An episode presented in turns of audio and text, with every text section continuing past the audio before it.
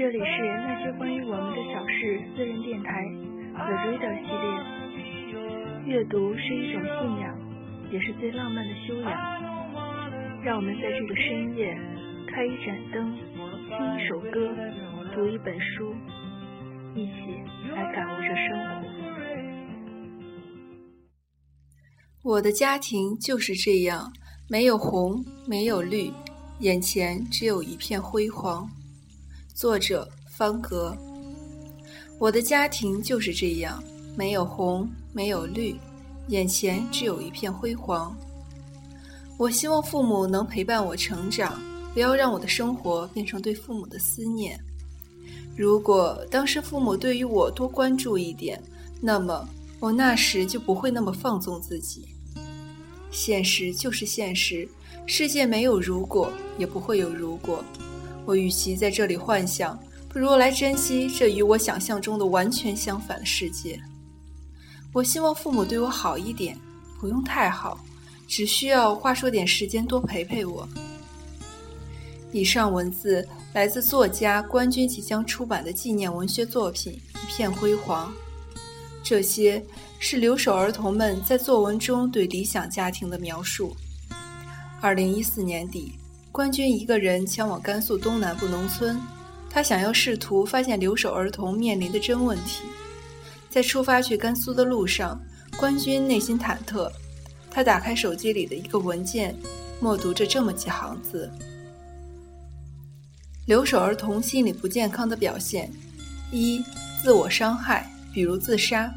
有调查显示，百分之三十五的留守儿童有自杀倾向。二、暴力倾向，根源是对父母的愤怒，通过攻击他人或暴力电子游戏释放。三、其他问题，早恋、沉迷网游、偷东西、学习成绩差等等。在踏上行程前，官军至少向四位青少年心理学方面的行家请教。他把得到的要点存在手机，这三条内容只是其中的冰山一角。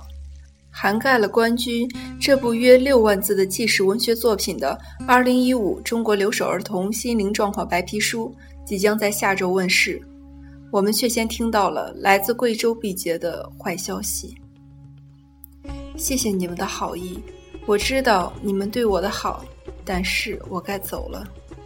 这是十三岁的毕节留守儿童张启刚留下的一封很简单、很简单的遗书。也是他与这个世界作别的极其有限的痕迹。这之后，他带着自己的三个妹妹喝下了农药。截至二零一四年的数据显示，中国留守儿童数量已经达到了六千一百零二点五十五万人，这也就意味着每五个孩子中就有一个是留守儿童。张启刚四兄妹曾经生活过的这间屋子，好像一间人间的孤岛。禁闭着被贫穷和不健康的城市化进程甩在身后的幼小灵魂，而在孤岛上生活的，又何止是张氏四兄妹？悲剧已经发生，但留守儿童的心灵应该被更多的人所看见、所听见。他们也有渴望，他们也想被这个世界拥抱。今天，让我们一起来读一读他们的日记，听一听他们在孤岛上的呼唤。杨海香，二零一一年九月二十一日，星期三，小雨。今天下午，妈妈打电话回来，说星期五她就回来了。我听到妈妈要回来，很高兴。后来我就去打扫房间，哥哥回来给我看了一种奇怪的东西后，就去吃饭。杨海刚也去吃。我想对他们说：“你们不要再吃了，再吃的话，明天就不够了。”后来杨海刚去睡了。哥哥还在不停的吃，我就和爷爷说：“哥哥说不吃了。”月朝龙，二零一零年四月八日，星期四，晴。在我们这里，没有谁会经常担包子来卖，只有一种情况下，母亲偶尔会带我们到厂坝上去，才有机会吃到。但是马上就得回家。在学校读书时，卖包子的人也偶尔会到学校门口来卖包子。要身上有钱才能买到，但有时母亲一分钱也不给，一个也吃不到。看见卖包子的人来了，就只有看的份儿。想啊想啊，想得口水直流三千尺，想吃个包子竟难于上九天。杨海教，二零一零年四月六日，星期二，晴。下午放学刚刚到家门口，爸爸恰好把门锁上出门，我还不熟悉那锁，开了半天也没有打开。越是开不了，心里就越难过，越是难过就越想发火。可是火还没有发出来，我就哭了。爸爸望着我，起初他不说话，我也不说。后来他见我开不了门，就来帮我。他说。我已经把菜买好了，想吃什么自己动手做就行了。我心里说：有什么好吃的呢？不就是些菜和那点肉吗？有什么稀罕的？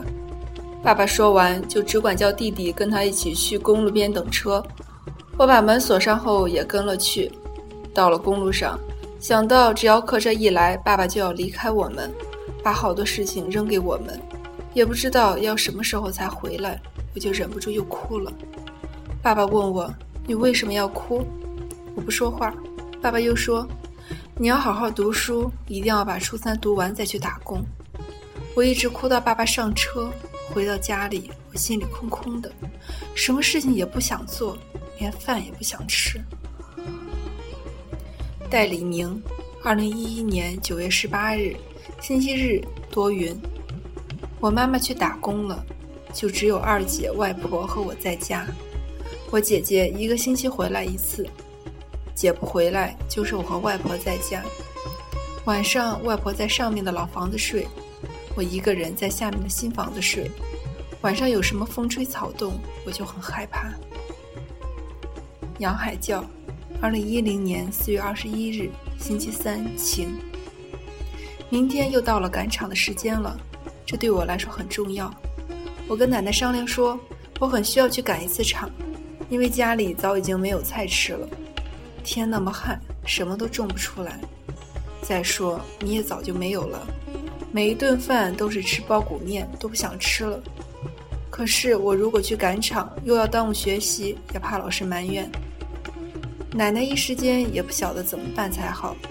她想了一下，说：“那你明天就和我一起去赶场吧。”奶奶是答应我了，可我心里还是很矛盾。也不晓得到底顾哪边好。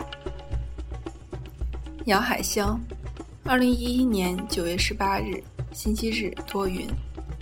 今天下午我回家去吃饭，吃完饭就去背玉米，我的脚很痛。可我要是不去的话，那玉米就背不完了。再说，如果今天不去背，明天也还得去背。明天要读书，今天不去背的话，明天就要请一天的假，就学不到知识了。这些内容来自贵州省安龙县万峰湖镇茅草坪小学乡村老师杨松元收集的二十六个平均年龄九岁的留守儿童的日记。茅草坪小学的孩子们大多送走了去远方打工的父母，独自或是在亲戚的扶持下在家操作农活。二零零九年秋，贵州大旱，孩子们甚至喝不上水。